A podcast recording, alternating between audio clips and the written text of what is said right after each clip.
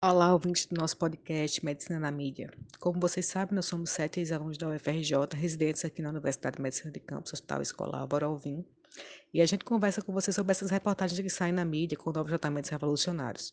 A de hoje saiu na revista Veja Saúde, em janeiro desse ano, é, e o título dela é Nova Tecnologia Melhora a Vida de Quem Tem Parkinson. Será mesmo?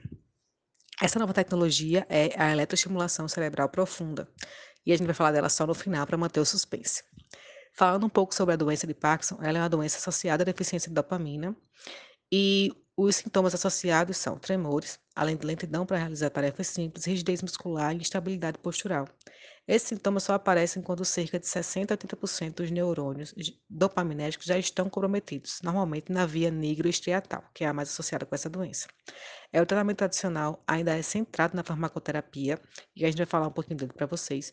No entanto, é, ele não é resolutivo e tem alguns efeitos colaterais, por isso é importante continuar realmente outras pesquisas e novas intervenções. A Ingrid agora vai falar da levodopa, que é o fármaco mais famosinho para Parkinson. É isso mesmo, Luília. A levodopa é o padrão ouro no tratamento do Parkinson. Ela é um precursor metabólico da dopamina que entra efetivamente no cérebro e lá é descarboxilada em dopamina e ela pode melhorar muitas manifestações motoras clínicas do parkinsonismo, principalmente nos primeiros anos de tratamento, porque com o tempo é preciso reduzir a dose diária a fim de evitar efeitos colaterais, né? E alguns pacientes se tornam menos responsivos pela perda dos terminais nervosos nigroestriatais dopaminérgicos. Fato é que os benefícios do tratamento com a levodopa começam a diminuir em 3 a 4 anos de terapia ela não interrompe né, a progressão da, da doença, mas ela diminui a taxa de mortalidade, o que é um, uma coisa muito boa. Infelizmente, só de 1 a 3% da levodopa administrada entra no cérebro.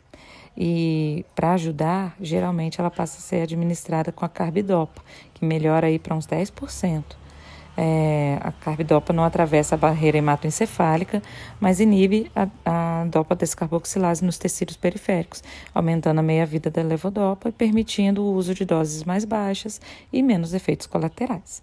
Porém, há algumas informações relevantes sobre a carbidopa que a Lohane vai saber informar para a gente. Nossa colega Ingrid abordou as informações relevantes sobre a levodopa e eu venho trazer agora informações adicionais sobre o fármaco que se tornou sua companheira fiel desde 1975, a carbidopa. Numa breve consulta sobre o seu mecanismo de ação na internet, você encontrará o já informado por Ingrid, inibidor periférico da dopa descarboxilase. Agora trago a vocês informações relevantes adicionais de alguns estudos que demonstram o efeito direto da carbidopa na redução do pool de PLP, que é a forma ativa da vitamina B6 seja pela depressão induzida pela ligação irreversível direta do fármaco à molécula e consequente diminuição da disponibilidade para ligação a enzimas PLP dependentes, somado ao colapso na síntese de serotonina e catecolaminas induzidas pela deficiência nutricional relativa ocasionada. Uma informação importante para que os ouvintes entendam como é crucial os médicos compreenderem totalmente o mecanismo de ação dos fármacos prescritos. Saibam que mais de 300 enzimas e proteínas requerem PLP para funcionar adequadamente. Entre 1976 e 2011, o CDC documentou um aumento progressivo de 328,7% nas mortes por doença de Parkinson, que ultrapassou as fronteiras de idade, sexo e etnia. Concluindo, a prescrição de fármacos, meus caros ouvintes, deve ser feita de forma consciente e individualizada Agora fiquem com nossos colegas Ailton e Paula, que irão abordar as principais classes de fármacos utilizados atualmente no tratamento da doença de Parkinson. Uma outra classe de fármacos que pode ser usada são os agonistas dos receptores de dopamina, que atuam diretamente em receptores pós-sinápticos estão associados a uma incidência mais baixa de flutuação de resposta e de cinesia. Pode ser inserido sozinhos ou de uma forma alternativa, com carb, levodopa e vai aumentando a dose até o máximo tolerado. Pode ser usado também em pacientes resistentes ao tratamento com levodopa. Dentre esses fármacos, a gente tem o pramipexol, que atua em receptores D3, e atenua as flutuações de resposta, pode melhorar sintomas afetivos e tem um possível efeito neuroprotetor. A toxicidade dele inclui náusea, vômito, discinesia, que pode ser resolvida com a redução da dose, confusão, e transtornos do controle impulsivo de 15 a 25% dos pacientes. Tem também ropirinol, e rotigotino, rotigotino adesivo na pele. E as contraindicações são pacientes com manifestações psicóticas, infarto agudo miocárdio recente e ulceração péptica ativa. Outro fármaco que pode ser utilizado é a amantidina, que é um antiviral, que é menos eficaz que a levodopa, mas tem o benefício a curto prazo enquanto estiver sendo usado para bradicinesia, rigidez e tremor. E outra classe são os antimuscarínicos de ação central, que podem ser usados para melhorar o tremor e a rigidez, mas tem pouco efeito na bradicinesia. E são eles: mesilato de benzatropina, biperideno, ofenadrina, prociclidina e triexifenidil. Uma complicação pode ser a parotidite aguda supurativa, pelo ressecamento que pode acontecer na boca. Dando continuidade à farmacoterapia da doença de Parkinson, temos a classe dos inibidores seletivos da monaminoxidase B, seleglina e rasagilina. Esses fármacos eles retardam a degradação da dopamina e geralmente são administrados concomitante ao levodopa, com o intuito de aumentar a sua eficácia. São contraindicados em pacientes que fazem uso de alguns analgésicos, como tramadol e metadona, e pacientes que fazem uso de alguns antidepressivos devem ter bastante cautela. Em relação a outras classes, temos inibidores seletivos da catecol ortometiltransferase, o tocapona, que é um fármaco hepatotóxico, e a entacapona. Ambos é, prolongam a ação da levodopa e diminuem seu metabolismo periférico.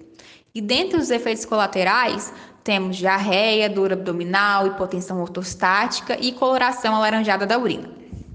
Por fim, temos a pomofina, que é pertencente à classe dos agonistas dopaminérgicos. A apomorfina ela é considerada potente e vai ativar receptores D2 pós-sináticos nos núcleos caudado e putâmico. É administrada via injeção subcutânea e é considerado um fármaco de resgate para pacientes com flutuações incapacitantes da resposta levodopa. É muito comum que o paciente no início do tratamento apresente náuseas e outros efeitos adversos, como insônia, discinesia, sudorese e síncope.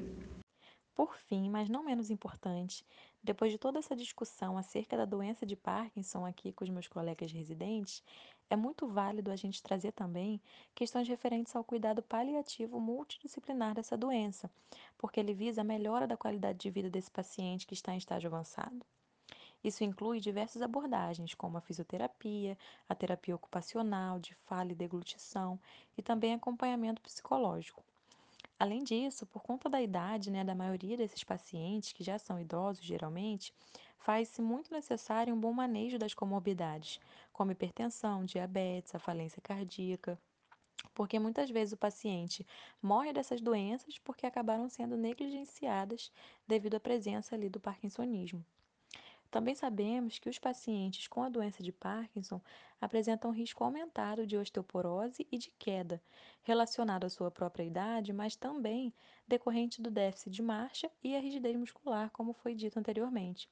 Daí a grande importância de acompanhar rigorosamente a densidade óssea desses idosos baseado em guidelines geriátricos.